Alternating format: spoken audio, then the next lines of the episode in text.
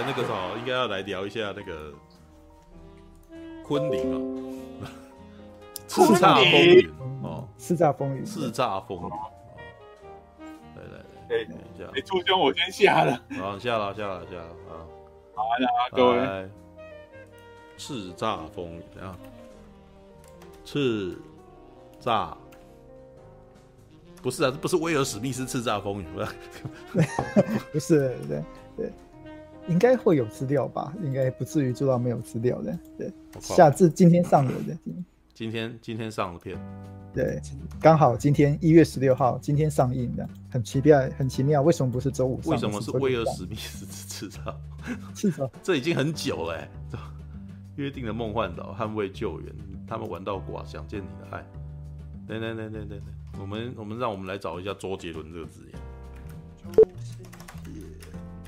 有啊，我这边有，我这边有收到，对，一下就收到了。哦，叱咤风云找到，打周杰伦才找到了啊，奇怪了，这 但是很没话题，这样子。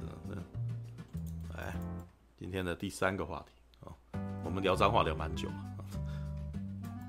哎，这个这个剧情简介很少哎，啊，嗯，对。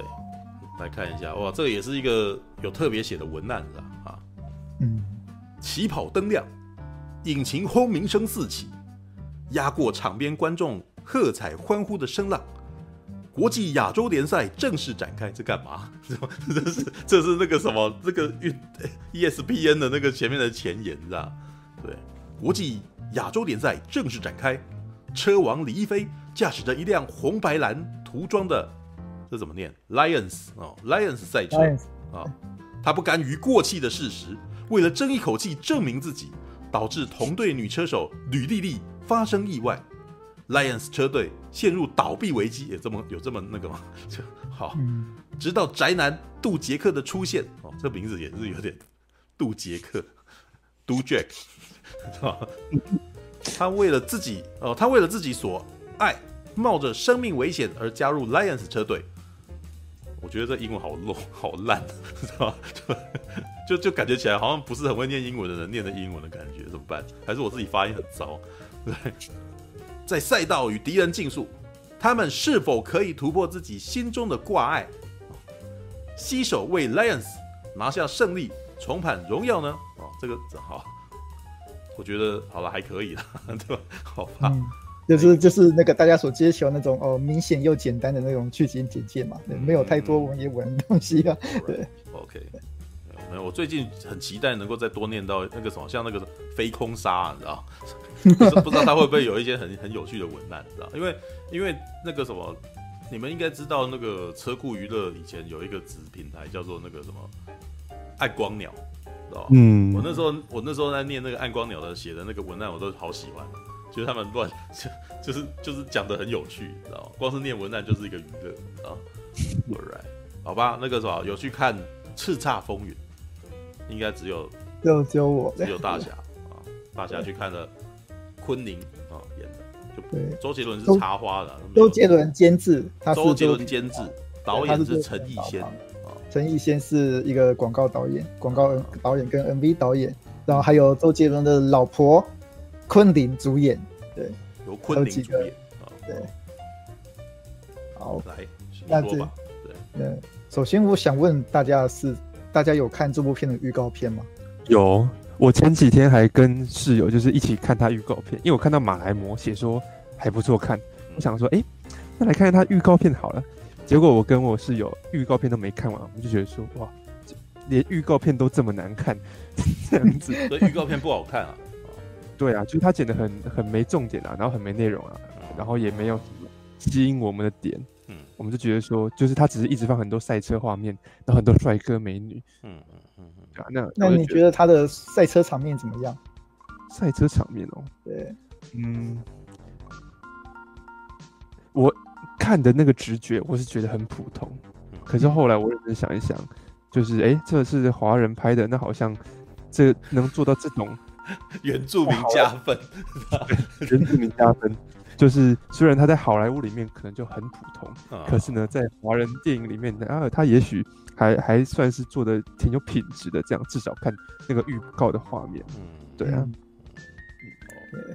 对，所以你们所以在大概二十几岁的时代是对这部片有兴趣的，对对。没有啊，就是虽然他画面做的很，呃，很有水准，以华语片来说，嗯、可是我要看很有水准的画面，我去看好莱坞电影就有啦。可是最近没有好莱坞电影，所以 对啊，可是可是这部片，呃，可能因为我们都中文系的吧，就这部片看起来又没什么剧情。那我如果只是要看一堆帅哥美女赛车的话，对，而且我老实讲，我觉得赛车片要拍的很很精彩、很好看，还有一些难度。好、啊，你看很多呃，例如说像 Taxi 啊，或者像之前那个赛道狂人，嗯。就是一个人在开车，你要怎么把把它拍的很有张力？嗯嗯，我觉得这是很困难的。你可能还要再加一些别的不同的元元素进去，例如说这个人为什么要赛车，然后他赛车的理由啊，他遇到什么其他的危险，对啊。那我自我下意识会觉得说，华语片有办法做到这种程度吗？对吧？例如说赛道狂人，他可能除了讲赛车之外，他还多讲了一些别的。讲追逐梦想的那种毅力啊，然后看一个人如何去坚持这件事情，然后在在得达到成就之后，又突然觉得有一种寂寞。这样基本上他讲赛车是在隐喻某种那种人生的处境。这样子，我追求追求到最后，我变成一个孤独的人。嗯、那我在追求什么呢？对啊，那我自己觉得华语片好像有办法达到这种程度吗？把赛车片讲的。除了有赛车看之外，还有别的意涵在，让它可以变得更加精彩。那我觉得没有的话，好像就没什么好看的、啊、这样子。对啊，所以我下意识觉得说，哎、欸，没有特别吸引我。嗯。嗯。有哇，没有特别吸引你的。其实我一开始也对。这部片那个没有什么特别，还没看之前也没有什么特别的感觉的。嗯嗯，但但后来是因为就刚好我有机会看这部片了。嗯，对。首先要跟大家讲一下说，说哦，这是一部那个花了三亿台币制作的高概念娱乐片，高概念，三亿台币的，对他们说的啦，对，实际花了多少我不知道，但至少他们公开的资料是三亿元台币，就是一千万美金的那个高概念娱乐片的，对，我们大家都希望说啊，国片要有一部高概念娱乐片嘛，那这一部的目标就是要当一部高概念娱乐片这样。对啊，那像刚刚那个畜兄有讲过这个这部片的剧情简介嘛？嗯、但我觉得他的剧情简介讲的有点少，对，觉得有点少啊。对，他算是有点小，但但是他这部片实际上的剧情就是说啊，那个 Lions 车队，我们就说是狮子车队好了。嗯、呃，这个狮子车队 Lions 对啊，这跟蓝牛感觉就很像，这个是 名字对。好，对，请继续。狮子车队，对，他就是哦，在台湾一个很成功的车队啊，他们要挑战世界级的那个赛车比赛，然后他们已经是哦前前几级的前几名的人了，对，然后他那个车队就是昆凌跟那个跟那个范，就是他那个老板的角色。啊，对对对对对对，范，对，这就这两个人这样，对。然后有一天，但然后昆凌呢，他的那个那个老板哎，个性就比较沉稳。他以前是一个曾经成功过的赛车手，然后现在呢，哎，稍微有点中年下滑，对，然后被一些哦坏人，这部片里面的坏人有点瞧不起他。嗯，然后他刚好旁边搭配的是昆凌，嗯，哦，昆凌就是一个。非常那个骄傲，非常自我，但是又非常有才华的人，对，对，非常有赛车才华的人，完全就是看就让人感觉说，好像在那个在演周杰伦本人的那感觉这样子。没有，这个是不是以那个什么捍卫战士的感觉是像 Ice Man 那样子？哦，好像，嗯，他是比较像是汤姆克鲁斯那样子的人，还是像方基莫那样子的人？对。哇，感觉两个好像都不是哎、欸，两个都不是哦。那不是我想说骄傲啊，就是那种对，对哦，好吧，请继续吧。对，总之就是哦，一开始就是他们在开始一场比赛，嗯，然后对，明明呢，那个老板跟昆凌两个人表现都不错，可不知道为什么昆凌就是，嗯，他们是一个 team 嘛，一个团队嘛，对，但是昆凌就非常想要表现，对，然后就昆凌就自己哎、欸、自己一个人狂冲，然后后来就导致哎、欸、老板跟昆凌出事，然后昆凌就哎。欸摔伤了腿，啊啊！那大家就想着惨了，呃，那现在少一个强的、很强的人，那到底要怎么办？然后呢，他们就突然有个赞助商就提了说，哦，诶，我们最近可以要跟那个电玩做结盟，嗯，对，我们去发掘一个玩赛车游戏玩到世界第一名的人，嗯。然后找来找他来做合作，嗯。对然后最好那个赛车那个赛车的人最好是也会开赛，那个玩游戏的人最好也会开赛车，对，其实这个东西是有有本的、欸，嗯，你知道吗？那个 Sony 的一个游戏叫做《跑车浪漫旅》，他们是真的有在办这种活动，他们有在办这个实景秀，就是他们会从里面选出积分最高的几个人，然后训练他们去参加真正的赛车。对，这是真的有发，这是真的有有这件事情。对，好，请继续呗。对，一提到这个企划案，昆凌就突然想起来，哦，他有个高中同学，嗯，对，那高中同学哎，很文静，对，很单纯，对，然后很喜欢玩赛车游戏，然后刚好他真的玩到赛车游戏全是世界第一名，让昆凌就去找那个，嗯，那个男孩哎过来说啊，你要不要加入我们？我们把你打造成一个世界级的赛车手，嗯，对，让我们一起夺冠吧，对。然后呢，赛车手那个赛车手一开始不敢加入，对，嗯，因为他的那个世界级赛车的那个头衔其实是那个他自己扯谎的，他只会玩电玩，他只是电玩第一名，但他没有赛车资格。他为了那个，但是因为他高中的时候非常喜欢，偷偷暗恋昆凌，对，对，昆凌是他的那个心之所向，所以他说哦。然后他是，他还是硬着头皮说好，我要参加。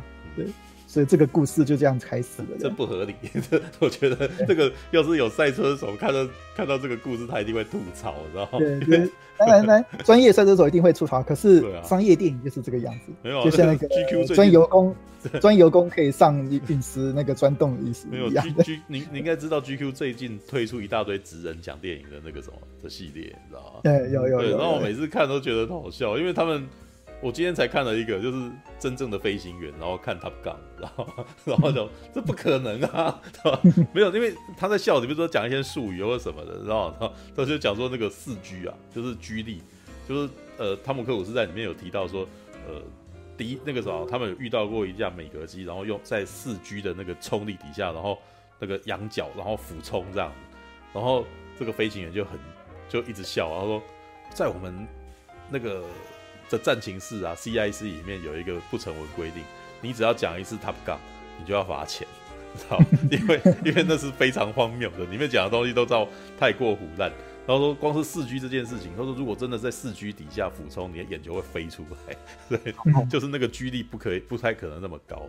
他竟然可以把这几个字凑在一块，然后这不可能的。然后你刚刚在讲说没有赛车驾照，然后。可以骗局，然后然后干这怎么可能？这听起来就立刻不行啊！对，好吧，对，但这是电影嘛？对，就像那个布鲁斯威利可以拯救世界一样，电影的魔力就在这里嘛。所以我在我心中，他就是目标，就是要成为一个高耐高概念娱乐片。对，然后就开始慢慢的训练过程，然后中途那昆汀也发现哇，原来他的那个赛车资格是扯谎，但还是要想办法把他补救回来。然后逐逐渐的，对，还要训练他去、嗯、去考驾照嘛？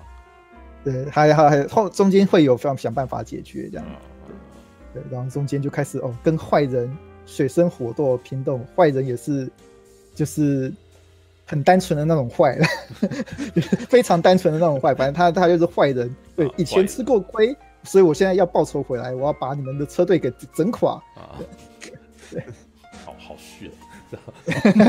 好好吧，没有。不过你刚刚讲这一堆，我其实觉得这个时候很像霹雳男儿啊，你知道吗？嗯，汤姆克鲁斯演的那部赛车电影啊，也有点这个味道，就是他在里面就是演一个真的只想表现的人，他一找到机会，他就立刻跳上车上，然后要去冲这样子，然后他甚至跟同车队的人会起冲突，就觉得他要比他快，他觉得他比他还要厉害，然后结果同明明是同车队，结果他去撞他这样子的情况。对，就是《霹雳男儿》里面的剧情，你知道吗？对，OK，继续。所以说，所以你说像 Ice Man 还是像汤姆克鲁斯，我觉得比较昆凌的角色比较像《霹雳男儿》里面那样的感觉的。不过第一个是那个昆凌毕竟是女性角色嘛，然后第二个是昆凌她那种娇气，就就会让人联想到周杰伦，不知道为什么 的，一定会被联想到起来的。怎么觉得好像应该周杰伦演呢？对，但是周杰伦爱惜家，所以就是让让昆凌演，对不对？对，哦，没有，哎、欸，人家周那个什么，昆凌也是有演过好莱坞电影的，对，对，他可是有演摩天大楼哎、欸，是吧？他在里面可是演一个汉妞，然后那个啥穿着紧身的皮衣，然后那个什么，哎，我记得他是跟尼夫坦贝尔互打，你知道吗？嗯、是被尼夫坎贝尔痛揍而已。他拿出 尼夫坎贝尔拿出针筒戳他，对，OK。尼夫坎贝尔可是悉尼呢，对，悉尼是吧？有参加，他可是参与过惊声尖叫那个什么洗礼的女人呢，知道吗？OK，好，来继续吧。对，来这个终于在，反正终反正终于在那个各种不同的事情交叉而过之后，他们终于打败了坏人，然后那个男主角跟昆凌一起获得胜利，这样子。对，大致上是这样子，哎，就是非常，就就直接讲说，哦，就是简单简单的娱乐片架构东西的。然后，嗯首先，那我们当然要把这部片拆成两个部分，第一个就是它的赛车场面，到底拍怎么样？第二个当然就是它的。剧情层面呢，嗯，赛车场面我是我愿意给予大大的肯定。嗯，虽然说那个离好莱坞一定是有一点距离的，嗯，但我相信那个，但其实我觉得进到电影院哦，如果是单纯想要看赛车场面的人，看起，其实我觉得应该不会太，应该不会失望的。嗯，和文字第一比起来呢，这这部片的风格它。比较像是它啊碎剪的表现比较多，碎剪的表现比较多。他这个片是同样是质质地比较比较多那个稍微长一点镜头来表现车子它那个打那个那个什么弯的那个呈现嘛。然后这部片它是比较倾向说哦，用刺激性脆脆剪，然后很快速的剪接，然后来制造气氛跟紧张感的。对，这两种表现模式不一样。我觉得这部片比较接近《决战终点线》那种表现法。决战终点线。对，这部片在拍摄赛车场面比较接近这样的。那那有刺激到吗？我觉得还不错。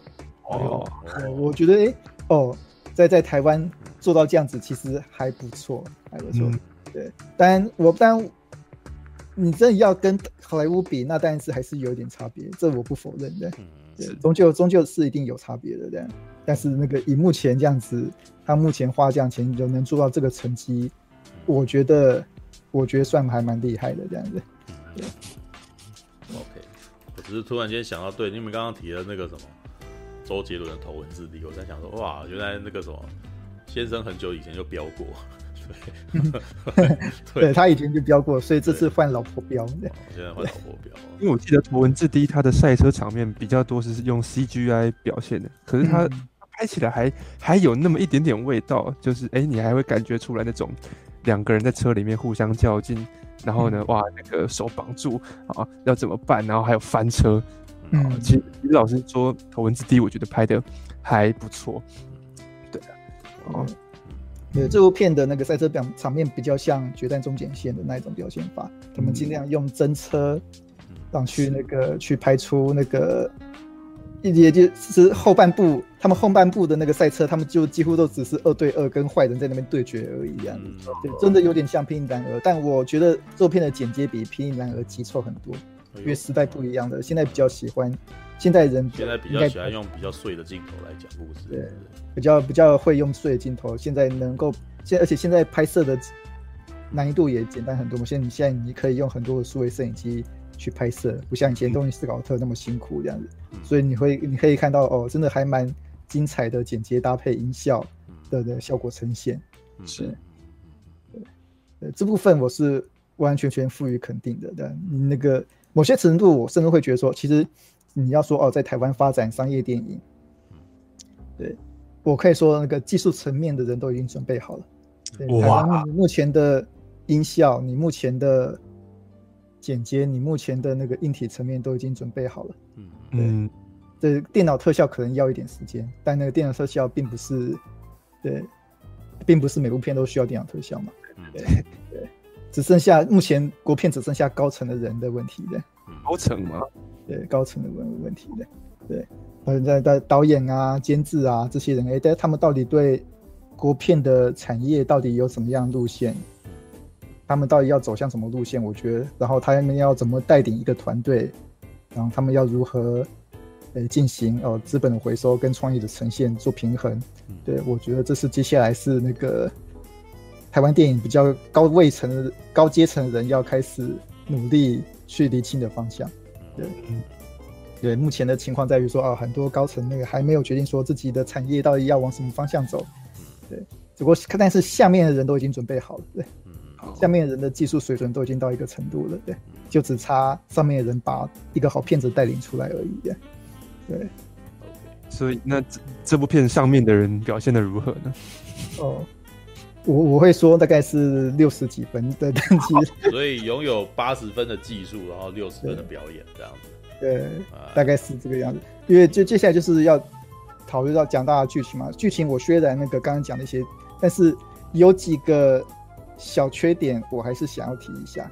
第一个当然就是昆凌的角色，对，昆凌的角色就是刚刚讲嘛，那种桀骜不拘的那种，可他那种桀骜不拘的感觉其实。并没有让人感觉到可以理解跟同情的，你就干脆看看到一个中二小屁孩在那边哦，一直 一直感觉很不听话，然后在那边哦，一直想要表现自己那种感觉的。对，对，整部片完全哦，几乎大概九成九都这样。然后他几乎他虽然中间有做错事，嗯，对，他中间有做错一些事情，然后他那个也回来了，但是。那部那段戏有点感冒的是，他最后回来了，他也没有道道什么歉的，他完全没有道歉，然后就这样回来了。反正是别人要向他道歉的，哦，都是因为哦，不好意思，都是因为我错了，所以才把你逼成这样的。对，都是因为的。对，那段戏让我有点感冒。会觉得说哇，周杰伦会不会是不是是不是太是不是太太爱他老婆了这样子？没有，我我觉得那感觉起来是从青少年观点取向出去的东西。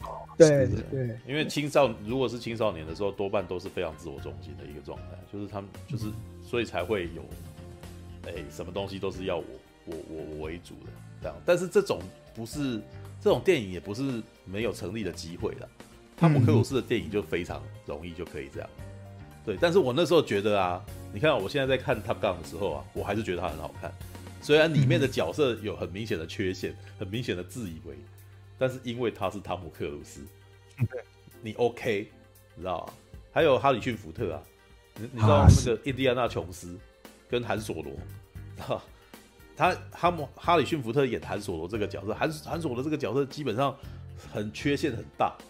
嗯，就是就一定会有很多那种你觉得看我妈怎么可以这样子之类，但是他就是有一种看你你这个真讨厌，可是我好喜欢你的那种感觉，那就是魅力，那就是演员魅力了。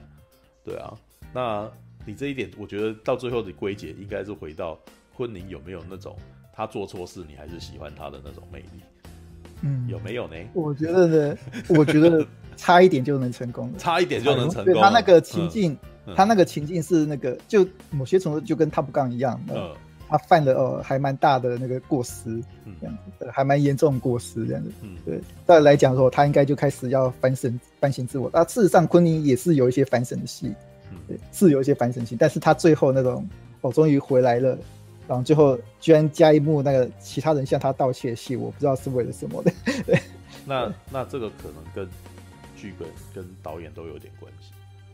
因为有的时候剧本本身如果没写，然后导演可是让他演了一下，他演有点悔恨的那种，或者是有点不好意思的那种表情，嗯、这这个戏可能也可以过得去。嗯，呃，中间是有一点，中间是有一点。对，对那你你你就是说你觉得差一点成功，就是那个东西没成功的意思。对，对如果是 我如果我是导演，我也想要把那一句对不起给删掉。哦。没有，因为我刚刚要讲那句对不起删掉的话，那我就觉得说，哦，这个角色心境转换还不错，这样子。啊，所以就是那句话变得奇怪。对，对我个人不喜欢那个那句话的。对，因为刚刚听起来这种傲娇型的女孩，我刚刚只是突然间联想啊，说如果是石原里美来演这个角色，会是什么状态？嗯，会比较好。石原里美哦。嗯。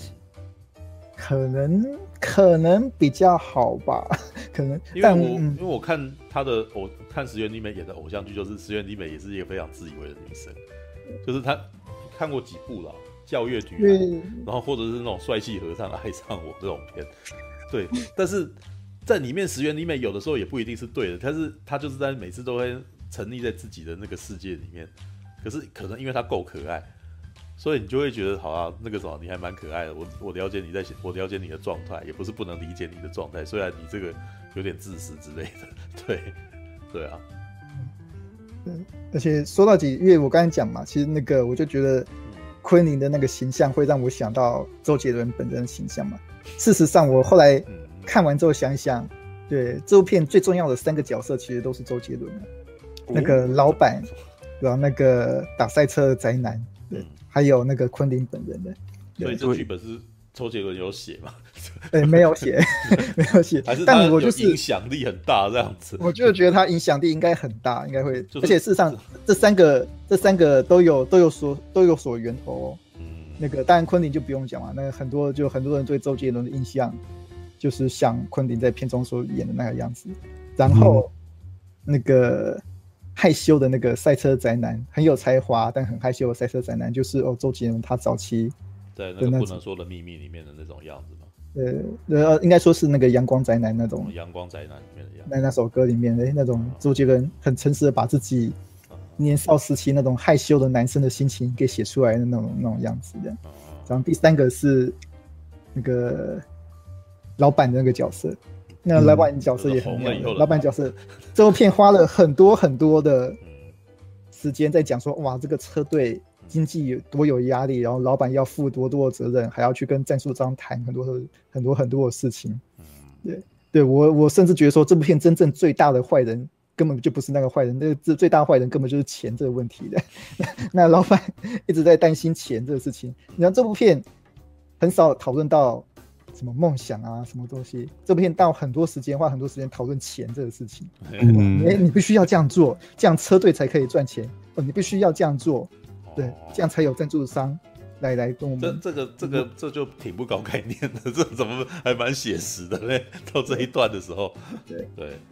但但我然后那里面还有一段是那个那个老板跟自己的伙伴吵架，然后后来老板还特地去跟那个伙伴哦道歉，然后跟他讲说哇不好意思，那个对我跟你合作那么多年，对我知道其实你都是一直偷偷的。对，在努力，我支持我，对我到现在才知道这种事情，那我就觉得说，哇，这根本就是周杰伦这几年哦成功之后，开始在当开始在当大老板之后，他的那个个人内心独白那种样子的。对，我觉得这三个角色都是周杰伦的延伸一样的。那然后其中我觉得那个老板的那个角色深度比较好。嗯哼。然后那个特别多 啊，那那真的是，我觉得真的就是周杰伦他自己个人的感触的，他开始经营公司、经营事业之后的感触的。然后那个那个电脑宅男那个还还 OK，然后我就是不喜欢昆凌那个角色，我就不喜欢我。我只是突然间很好奇，就是看了老半天，嗯、你从昆凌身上看到了周杰伦的影子。嗯、那昆凌的三个三个角色我都看到，没有没有，就是对。但我的意思是说，那昆凌的个性在哪里？昆凌个性哦，其实我不太知道。对呀、啊，这是最有趣的地方嘛。我们在看《摩天大楼》的时候，我也不知道昆凌的个性在哪里呀、啊，你知道吗？可是他却已经演了好莱坞电影，然后又演了一部主角。昆凌，昆凌就是一个哦，对，人形立牌嘛，很有才华的中二女生。对，对就是我的意思是说，她自己本身的个性是什么？就是哇，他就是很有趣嘛。对，非常第一个非常有型，然后第二个非常傲气，然后非常那个容易生气，然后又冲动。对，积极冲动，但但这是是他本人的形象嘛？这我不知道，不是，我不知道昆凌本人形象是什么。这就是最有趣的地方，我们对昆凌都没很熟呢。对 对，好吧，说不定昆凌本人就是这样子，也有可能啊。但感觉不像，我觉得我到目前为止是以前的东西。我到我我目前觉得昆凌是一个似乎是一个可塑性高的女生，嗯，就是人家要她干什么，她就可以干什么的一个女人的那种感觉。懂我的意思，懂我的意思，就是她是一个那个什么，可以变形成各种样子的的一个，对，因为因为有趣的就是我她没有一个自我个性的样子，就是他自我个性、自我特质好像不是很明显，他不像蔡依林，他不像那个什么徐若瑄，你都可以一讲这个字，讲这个名字，你脑袋里面就可以立刻想象出那是一个什么样子的人嘛，对，但是讲昆凌。你脑袋里面可能还要想一下，对，就是、呃、因为因为昆凌现在讨讨论到昆凌，就大家第一个想到的就是周杰伦的老婆啊。对啊，但是、嗯、但是他长什么样？你有没有一个非常好的框架？对，大概就大概就没有特色吧。那个瑶瑶演的那部片里面的，就就就他没有特色啊，就是他没有一个非常很明显的特色，让你哦，这个就是昆凌，因为他在目前我看到一部而已啊，对不起，我只有看摩天大楼，但是摩天大楼很明显是造型出来的嘛，嗯哼，对不对？对啊，他穿着黑色紧身衣，对，嗯。然后然后头发遮掉半边，我那时候还特地写了一篇文说，这告诉我们，你只要穿成这样，你看起来就像是坏女人，你知道，就是那个造型太明显了嘛，对啊，然后现在演这个东西，你又说你在身上看到了周杰伦的影子，嗯，对，就是他又被塑造成了要诠释周杰伦想的那个样子的一个女性版本，对啊，好吧，但问题听大家这样讲起来，好像他的诠释也没有到有魅力到可以说服观众啊。嗯，我觉得，我觉得台词要负一定这样责任。这部片台词，这部片台词，我觉得有进步的空间。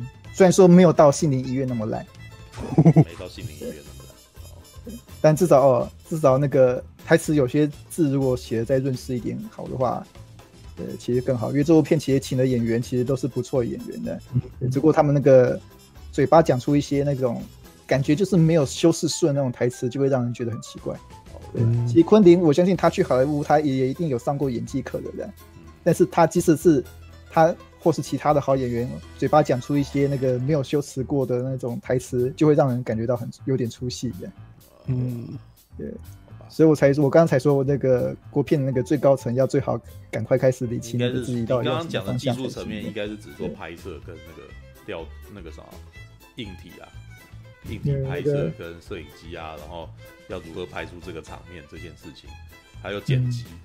也都已经差不多了，但是你刚刚讲的就是软实力这个地方，就是所谓的演戏哦，念白、口条、台词的编写，对，嗯、甚至你觉得在高概念上面，其实也都已经是差不多了。对，它题材就其实就是高概念题材，气质哦，已经从那个概念这种东西，我们已经可以形成了，对吧？对啊、一个哦，你可以简单的说拍赛车，对，这是一个励志电影啊、哦，这是一个赛车团队想要那个啥遇到危险。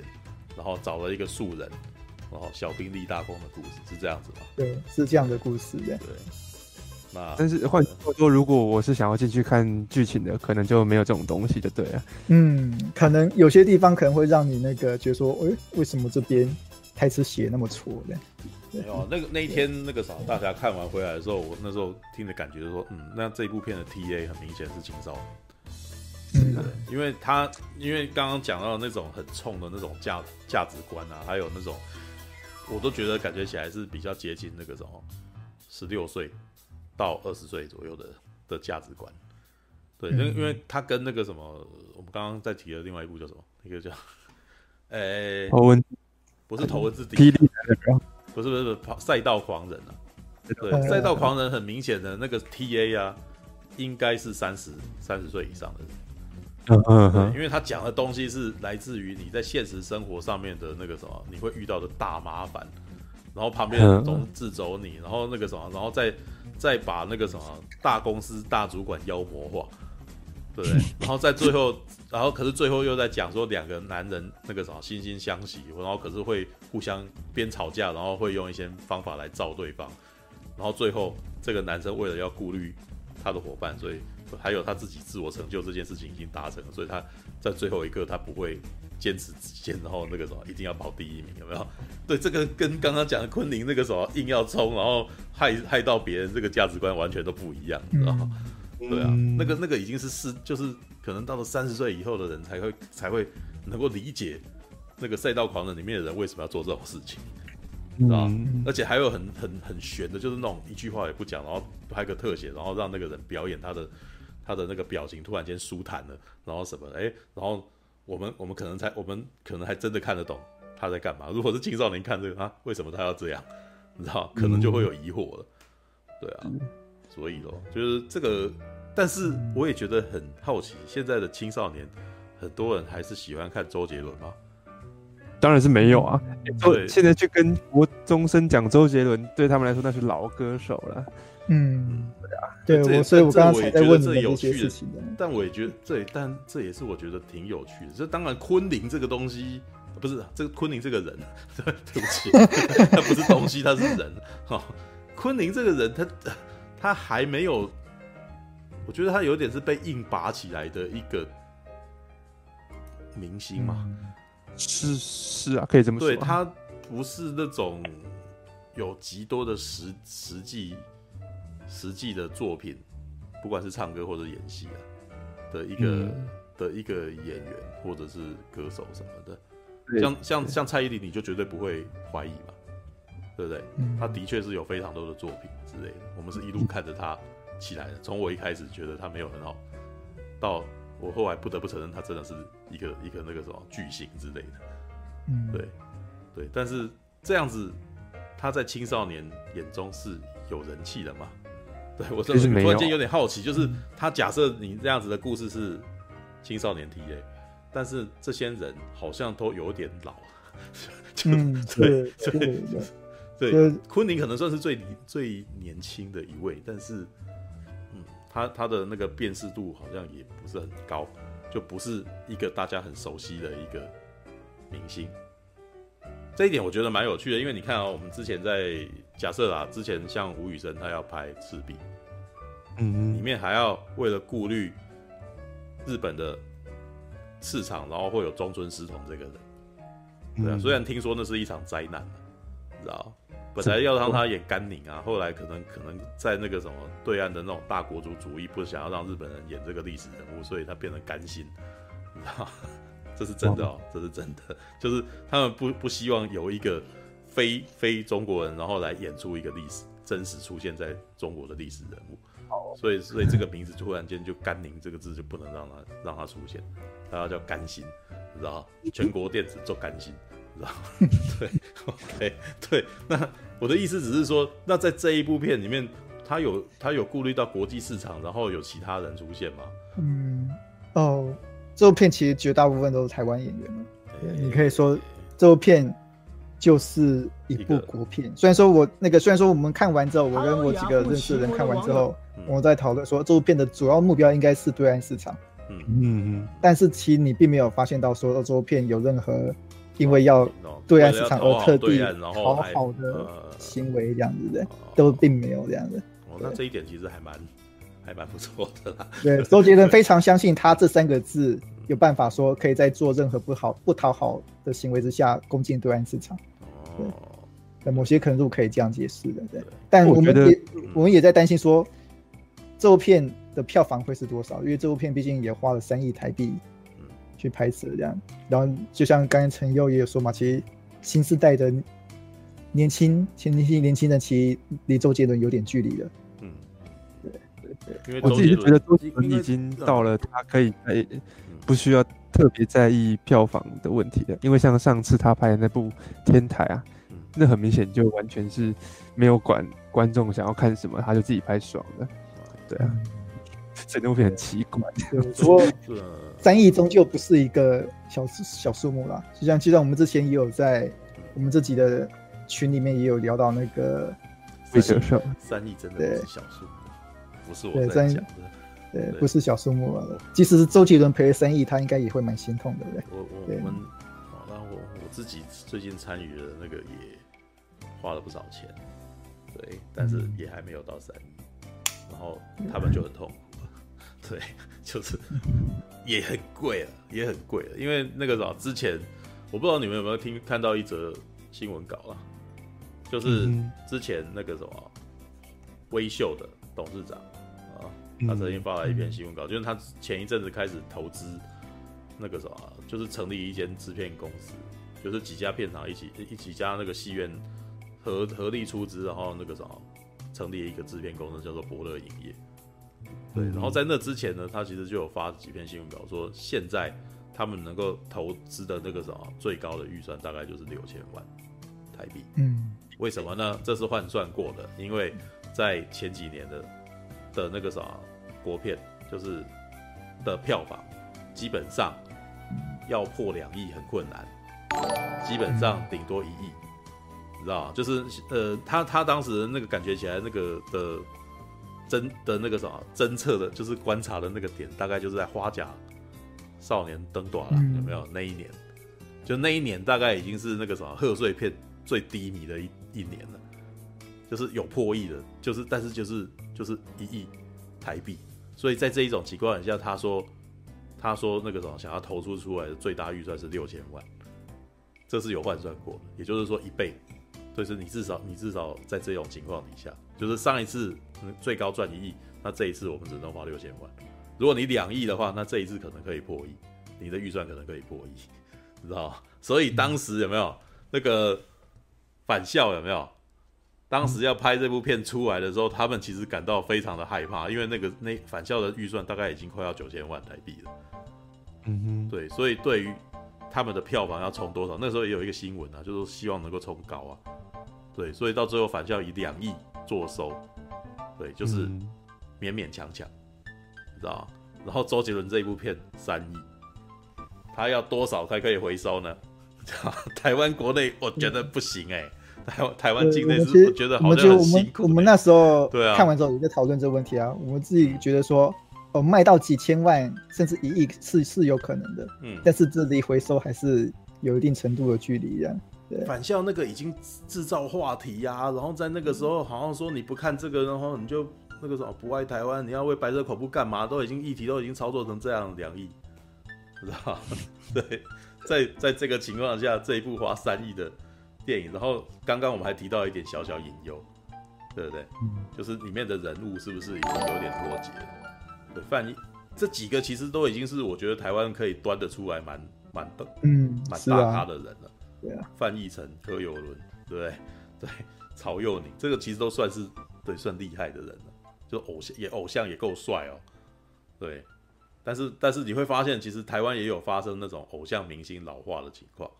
嗯呃，但那个有啦，那个今年暑假那部卖的不错，重制片就是新的偶像，新人新偶像。但是他们就是还对。还没有被考虑到要进的地方，就是未来有潜力，对，未来有潜力，对，刻在你心名字，刻在对刻在你心里面的名字的那个议题啊，还有它的话题性是很有关系的，我觉得，就是反而大家很多不见得是要去看看那两个明星，而是为了他们觉得说这是一个。呃，新的没看过的爱情故事，好，然后可能刚好跟最近的时事也有关，这才有，就是好像才是这样，才有吸引到那么多票房。骗子跟明星本来就是互相拉抬作用嘛，他这一次大家是为了明电影本身的内容去看，那其实就会对这个明星产生印象。那下一次这个名字再度出来，就会有机会，他就有机会变成一个新明星。这本来就是互相拉抬的一个作用，这样，对。大陆上映的话，应该有机会吧？但是我真的觉得，在这个时代呢，要小心翼翼。嗯，是是。对，我觉得他现在选的这几个演员，我觉得也应该是在考量当下去，去去去采用。对啊，别的不提，如果你，我觉得用王静可能就会有问题。王静哦，王静，王静有演反校啊？对，你刚刚一个演过白色恐怖电影，然后。的的的女演员，对她很漂亮，但是会不会被人家拿来做文章？这可能都这都这是现在这个时代要拍电影的时候变得很很麻烦的事情，因为我们的那个你想要卖的这个地方跟我们目前的那个什么很多人的价值观不一样，然后他们可能又很敏感，对啊，所以就很麻烦，对。之后会讨论魏德圣的事吗？你在讲《丰盛之城》吗？是吧？好，那我们最后可以讨论一下，就是我觉得这个应该不用讨论太多太久，因为其实没什么好讨论的，你知道吗？Okay. 网络上意见很不一样啊，网络上意见很不一样。对，没有，我我我相信有人想要问这个问题，是因为前前几天吧，我分享了一篇那个腐酸斋的那个，哎、欸，那是他的他他的名字这样念吧？对。大概那一篇写的那篇长文引起很大的回响，但是他那一篇我其实是，我其实觉得他讲的不是没道理啦。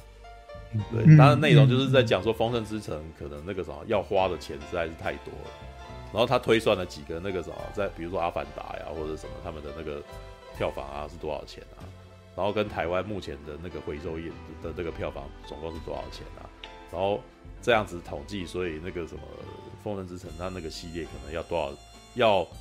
到什么程度它才可以回收？结果你换算起来，它很恐怖。对，嗯、那对，那可是你你刚刚应该听到我在讲那个什么？呃，嗯、对，其实我们台湾那个制片业其实早就知道说，哦，这票房该怎么换算才有办法获利了，早就知道了。他他讲的事情都是我们知道的事情。我刚刚也稍微讲了一下，你看一亿美一亿的那个票房，然后导致第二年。是提出六千万的成本，对，那你提出十五亿的成本，你知道多少？所以，我为什么我说我我为什么要分那一篇？然后我说他，我觉得能够理解他为什么要这样讲。嗯，因为那是因为《丰盛之城》这个计划基本上是已经超乎常识之外，知道？嗯、就是就是他已经脱离了一般制片业的水准高太多。对，所以每一个人那个时候下面为什么会有这么多的的争执的原因就是这样子。对，如果他今天的那个等级还在 Canon 那样子。我们可能都还不会这样子哦，是因为他提出的这个案例，其实已经比他过去的所有案例都还要还要高，对，所以才会发生这样子的问题。其实魏德胜他要花多少钱拍他的电影，我是觉得说都没问题。可是他要做一世炒房地产的动作，我就有点感冒。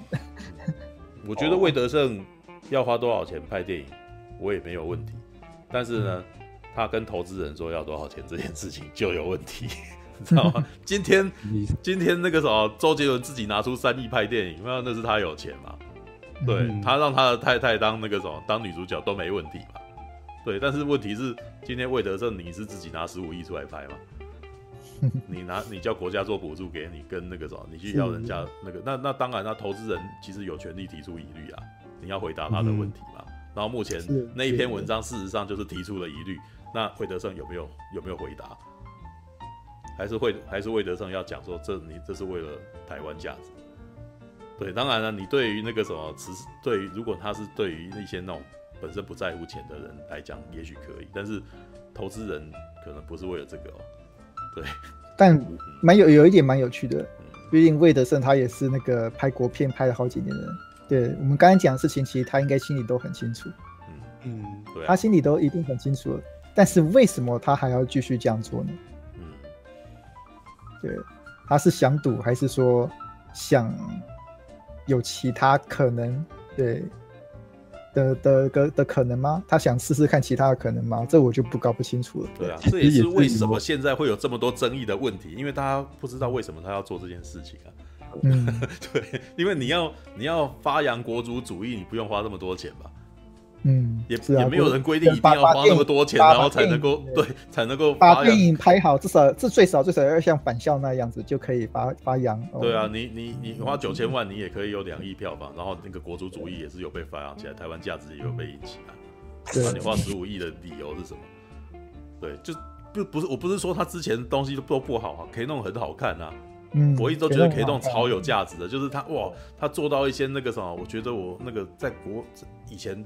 那个什么，在可能在日本电影才会看得到的那种画面，对，那那种画面其实它还是有，它多花钱，其实那个东西还是多多少少有反映在那个画面上面。嗯，对，只是这个回头口来其实有点尴尬啦，因为就看你如何撙节你的预算，要或者是如何善用你的、你的、你的、你的能力，这个其实跟你的预算控管，跟你在做创作的时候，你的调节是有关系的，因为你。别的不提，詹姆詹姆斯科麦隆他拍《魔鬼终结者一》，他也没花多少钱，还是可以拍那个样子。对，那还是你是那个，就是这这到最后其实有点变成有点个人针对个人的那种感觉，所以到最后我也不是很喜欢去去做这个质疑啊，因为这问到后来那个什么，其实我有点违反了我自己本身，呃，我也我也是做影片的人。我知道做影片的人不喜欢被问什么，知道？嗯、对，这个也有点问太细。不过你那个 转贴那个指摘的那篇文，嗯，对，那有一点我是有疑问啦。他说那个做电脑动画省钱这件事情，没有这个东西，其实就是他没有特别理解。但是呢，我知道他的意思啊，他的意思就是说你，因为为什么会这样写，你知道吧？主要是因为赛德克巴莱可能搭场景花太多钱，然后最后没拍。嗯哦但其实赛德克巴莱其实就就我所知，他其实有不少场景，最后还是得靠那个电脑动画去。就是因为他已经搭了景，结果又拍不出来，所以最后才勉强用 CG 弄啊。对，因为我刚那个海角七号也，因为海角七号也发生一样的问题。对，对啊，海角七号不是有一艘那个搭船的戏吗？对，那个对，那船就还蛮假。是 CG 嘛？可是他之前有一个画面是他们坐假船啊，也就是说假船这个钱浪费掉了。就是也也就是说，他拍他不知道可不可以用假船拍出来，就是他还是做了一艘假船，结果发现用假船拍出来的画面不理想，所以那个东西就废掉了。但是我、嗯、我那个时候觉得其实是也那也是无可厚非的，因为没人这样做过，所以他必须要做这个实验。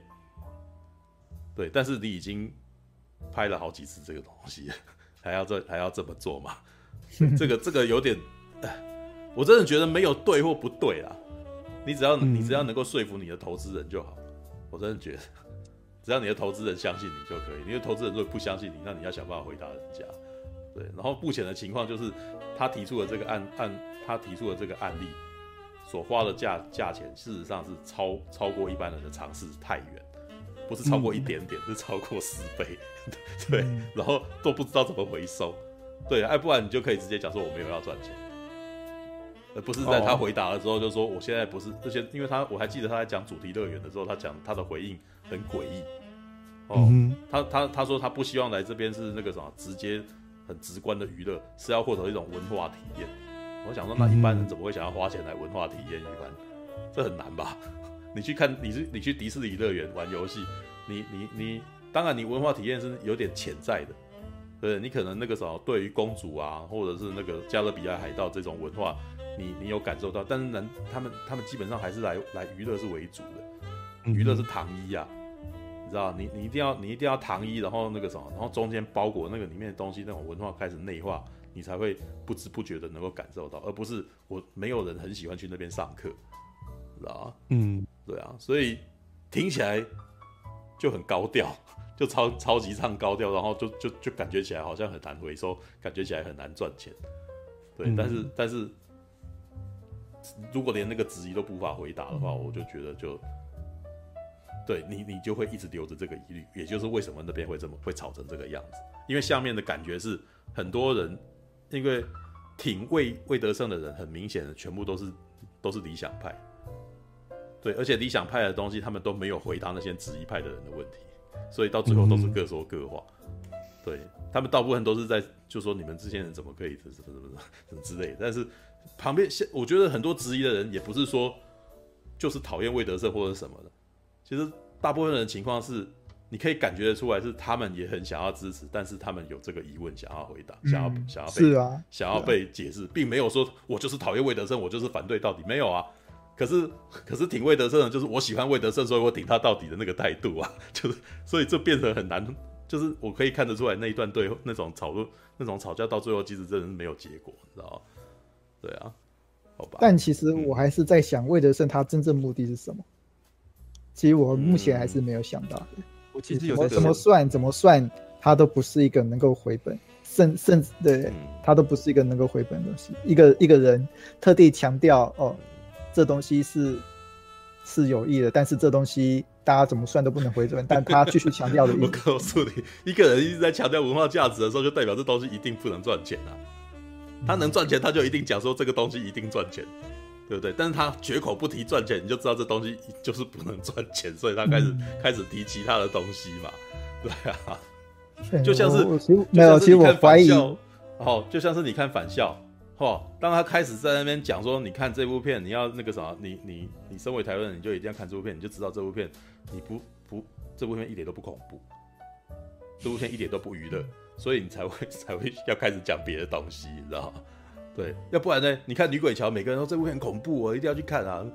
你怎么没有人听到人家讲说看反校，说我这部片反校很恐怖，一定要去看？我我我几乎没有听到有人在讲这个，你知道吗？每个人都在讲说自自由啊什么的，这就意识形态啊，对啊。对，我觉得你可以好好想一下 这个问题。如果返其实反校有一个关键就是说啊，他那个有一部分钱毕竟是那个。本本土的那个本土的那个投资来来来支持的啦，所以他做这一点其实算是算是蛮合理的。那魏德圣是想要得到哪些人支持呢？对对，就我一直在思考。目前看起来他拍的这三部片里面，也我没有从里面听到他要宣扬什么娱乐啊。嗯，对，赛德巴莱我都还可以感觉到一种史诗的那种娱乐感，像英雄本色那种东西。对，但是丰盛之城，我到目前我还真的感觉不到什么，没有没有娱乐，我听不到娱乐在里头，知道？好吧，那个鬼好假，对。All right，好啦，时间也不早，一点二十四分了，对。本来还想要聊一点别的，然后那个文雄还还特地写了特地连载了新的东西寄给我。过那个什么，我们没有想到今天聊脏话聊那么久，知道吗？对，然后就等到下个礼拜吧。我本来还想要讲，我本来想要介绍这本漫画的，这叫做什么？异世界迷宫里的后宫生活，这个可能到下个礼拜还可以再看那个五子，可以跟五子转生这个东西一起讲一讲，你知道？我越看越觉得有趣，你知道？异世界番真的太有趣了，这是完全反映日本人的那个什么，日本一般人的价值观与状态。对，尤其我，尤其是五指转生，越看越觉得你们日本人是不是很讨厌你们现在的生活跟你们住的地方啊？那那我现在我现在要，那我也要写一个故事，就是讲一个异世界魔法师，然后他转生到日本去的故事。真正的异世界故事，这样。没有，因为我觉得五指转生一个很特别的东西，因为异世界番常常是在讲说他们到了另外一个世界发生什么事情，然后我每次看的时候，你们是有多讨厌日本，你知道吗？然后可是五指转身里面有一句台词，我真的觉得感触很深，你知道吗？就说，也许这样子废柴的我在这边也可以好好努力生活。嗯，是怎是怎样的情况让你觉得你在日本真的是活不下去？嗯，然后你希望到另外一个地方可以重新开始。